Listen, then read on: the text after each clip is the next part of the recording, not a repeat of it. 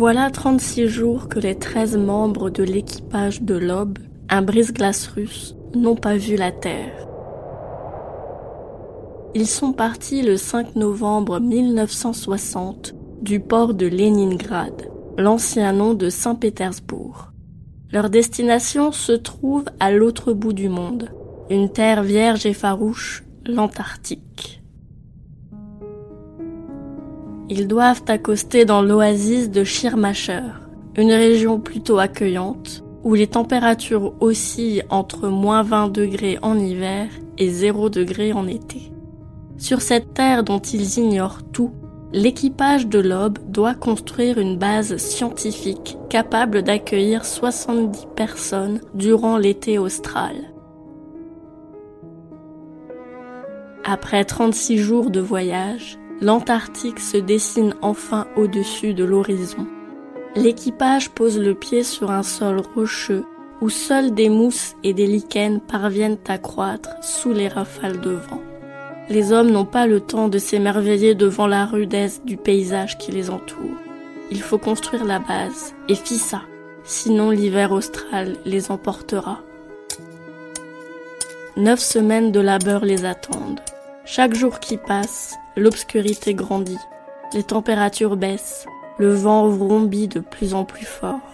Le 15 février 1961, la base de Novolavarevkaya est sur pied.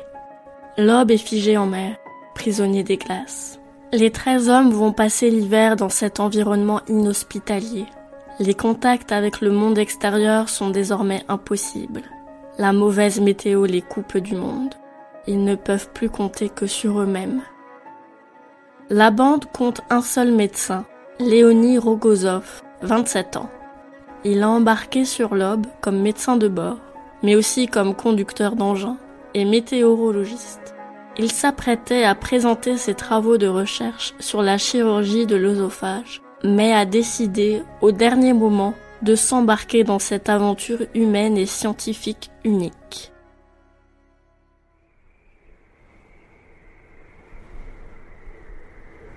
Les jours se suivent et se ressemblent dans la station de Novolazarevkaya. Chacun s'occupe comme il peut. Les spécialistes de la stratosphère font les premiers relevés. Quand le temps le permet, une expédition extérieure est organisée. Léonide retranscrit assidûment son quotidien dans un journal de bord. Le 26 avril 1961, il se réveille du mauvais pied. Il se sent faible et nauséeux, ressent une douleur inquiétante sur la droite de son abdomen. Il a un peu de fièvre aussi. Pour le médecin, son diagnostic est simple. Il couche ses craintes dans son journal. Je crois que j'ai l'appendicite, mais je n'en parle pas trop. J'en plaisante même. Pourquoi inquiéter mes amis? Qui pourrait m'aider? La seule expérience médicale qu'un explorateur polaire a eue, c'est probablement sur la chaise d'un dentiste. Une bonne vieille appendicite. Quoi de plus banal? Une opération de routine pour n'importe quel chirurgien officiant dans un hôpital bien équipé. Mais Léonide et ses collègues sont en Antarctique. Le vent fait trembler les parois de la station. Le soleil ne se lève que quelques heures par jour. Peut-on venir le chercher en avion? Impossible. Avec le mauvais temps, ce serait une mission suicide. La station la plus proche, celle de Myrny, est à plus de 1000 kilomètres. Entreprendre un voyage jusque là-bas est tout aussi inconsidéré. En plus, il est le seul médecin ici. Qui pourrait bien l'opérer Avant d'envisager le pire, Léonide fait tout son possible pour que son appendicite ne dégénère pas en péritonite. Il se gave d'antibiotiques, applique une poche froide sur son abdomen pour empêcher l'organe de gonfler. Rien n'y fait. Les vomissements redoublent d'intensité. La fièvre ne descend pas. La douleur est à la limite du supportable. 30 avril 1961. Je n'ai pas dormi de la nuit. La douleur fut infernale. Une tempête de neige qui balaye mon âme, gémissant comme une meute de chacals. La bonne nouvelle, c'est qu'il n'y a aucun signe de perforation imminente. Mais une certitude m'envahit. Il n'y a plus le choix. La seule solution, c'est de m'opérer moi-même. C'est pratiquement impossible, mais je ne peux pas baisser les bras et abandonner. 18h30 le même jour. Je ne me suis jamais senti aussi mal de toute ma vie. Notre abri bouge comme un jouet pris dans un ouragan. Je l'ai dit aux autres, ils viennent me rassurer. Et je ne peux m'empêcher de m'en vouloir. J'ai gâché les vacances de tout le monde. Demain c'est le 1er mai. Tout le monde s'agite pour préparer l'autoclave. Nous avons stérilisé les draps parce que je m'apprête à m'opérer. 20h30. Mon état empire. Les autres sont au courant. Ils sortent tout ce qui n'est pas indispensable à l'opération de la pièce. Depuis son lit, Léonide coordonne la préparation de l'opération. Chacun de ses collègues est chargé d'une mission bien précise. Dans sa chambre, il ne reste que Léonide sur son lit, deux tables et une lampe. Fedor Cabot et Robert Pisoff, spécialistes de la stratosphère, inondent la pièce d'ultraviolet et stérilisent les instruments. Alexander Artemev doit passer les outils au chirurgien qui est aussi le patient dans ce cas surréaliste. Teplinski est chargé du miroir, qui permettra à Léonide de mieux voir ce qu'il fait. Il doit aussi ajuster la luminosité grâce à la modeste lampe de bureau à leur disposition. Gerbovitch, directeur de la station, se tient prêt à intervenir au cas où l'un d'entre eux serait pris d'un malaise. D'une voix tendue, Léonide donne une information capitale à ses collègues. S'il perd conscience, il faudra lui injecter le contenu de la seringue là, posée sur la table, et lui faire un massage cardiaque sans attendre. Artemev et Teplinski se désinfectent les mains. Ils enfilent des gants chirurgicaux. Léonide, lui, n'en porte pas. Il aura besoin de toute sa dextérité pour mener à bien cette auto-opération. Légèrement redressé dans son lit, la hanche droite relevée, Léonide s'injecte 20 ml de procaïne dans la paroi abdominale. Il est 2 heures du matin dans la nuit du 30 avril au 1er mai. L'opération débute. L'anesthésie locale fonctionne bien. Au bout de 15 minutes, le chirurgien n'a plus de sensation au niveau de l'abdomen. Avec un scalpel, il incise tant bien que mal sa peau. Les assistants d'infortune de Léonide tentent de garder leur calme.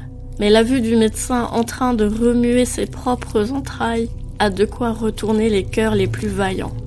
Gerbovitch fait son possible pour ne pas détourner le regard. Artemev et Teplinski tiennent bon aussi, mais manquent de s'effondrer plusieurs fois. Léonide, lui, est concentré sur ce qu'il fait. Cela fait maintenant 40 minutes que l'auto-opération a débuté et toujours aucun signe de l'impendice malade. La sueur coule à grandes eaux sur son front, et il demande régulièrement à Teplinski de l'éponger. Par intermittence, sa vue se brouille, et ses mains deviennent aussi molles que du coton. Il enchaîne les pauses pour ne pas flancher. Sa position inconfortable l'empêche de travailler correctement. Plusieurs fois, il coupe dans l'intestin et doit recoudre dans la foulée. Après 1h45, l'impendice boursouflé est enfin entre les mains de Léonide. Il la retire, applique des antibiotiques et referme son incision. À 4 heures du matin, l'auto-opération se termine. Léonide est pâle comme la mort et épuisé, mais il tient jusqu'au bout. Les jours suivants seront décisifs. Le combat fut rude pour Léonide, mais la fièvre finit par tomber. Les signes de l'infection se résorbent, le laissant épuisé mais tiré d'affaire. Le 8 mai, il a assez de force pour retranscrire dans son journal son ressenti à propos de cette incroyable auto-opération. Mes pauvres assistants, à la dernière minute, je les ai regardés.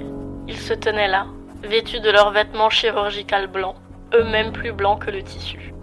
J'avais peur aussi. Quand j'ai ramassé l'aiguille avec la novacaïne et que je me suis fait la première injection, d'une manière ou d'une autre, je suis automatiquement passé en mode opération. Et à partir de là, je n'ai rien remarqué d'autre. Finalement, il est là, l'impendice maudit. Avec horreur, j'ai vu des taches noires à sa base. Un jour de plus, et l'aurait explosé. Et... Le médecin préfère ne pas terminer sa phrase. Il est sain et sauf maintenant. Quinze jours après son incroyable auto-opération, Léonide peut reprendre ses activités normales. L'équipage de la sixième expédition scientifique en Antarctique repart un an plus tard et rejoint Leningrad le 29 mai 1962. L'histoire de Léonide attire la presse et il devient un héros national aux côtés de Yuri Gagarin, qui devient le premier être humain à faire un séjour dans l'espace le 12 avril 1961, soit une quinzaine de jours avant l'auto-opération de Léonide. Il est décoré de l'ordre de la bannière rouge du travail, une des plus hautes distinctions décernées aux citoyens soviétiques. Le docteur Léonide Rogozov poursuit sa carrière de chirurgien dès son retour d'Antarctique. Il meurt finalement le 21 septembre 2000 à Saint-Pétersbourg d'un cancer du poumon. L'auto-opération de Léonide Rogozov n'est pas la première du genre. Dans les années 20, un chirurgien un peu fantasque, le docteur Kane, procéda aussi à une auto-impendicectomie dans un hôpital, entouré de ses assistants, qui n'avaient pas d'autre choix que de suivre le chef de service dans ses expérimentations. Le docteur Kane s'est aussi amputé lui-même plusieurs doigts. À 70 ans, il s'auto-opère une dernière fois d'une hernie. Tout cela motivé par la volonté de savoir ce que le patient ressent lors d'une opération. D'après ce que l'on sait, Léonie n'a pas eu vent du cas du Dr Kane avant de réaliser sa propre auto-opération, qui reste unique dans l'histoire de par les circonstances dantesques dans lesquelles elle a été menée, sans aide médicale ni outils adéquats. Léonide a de quoi se vanter en faisant preuve d'une telle rage de vivre, mais il a rejeté toute glorification de son histoire, se contentant de répondre en souriant un travail comme les autres, une vie comme les autres.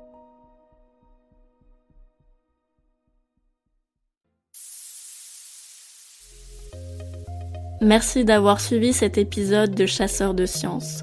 Au texte et à la narration, Julie Kern.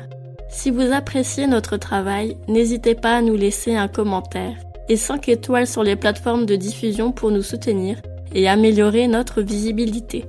Vous pouvez aussi vous abonner sur Spotify, Deezer, Apple Podcast, Google Podcast, Tumult et bien d'autres pour ne plus manquer un seul épisode. Quant à moi, je vous retrouverai bientôt pour une future expédition temporelle dans Chasseurs de sciences. À bientôt!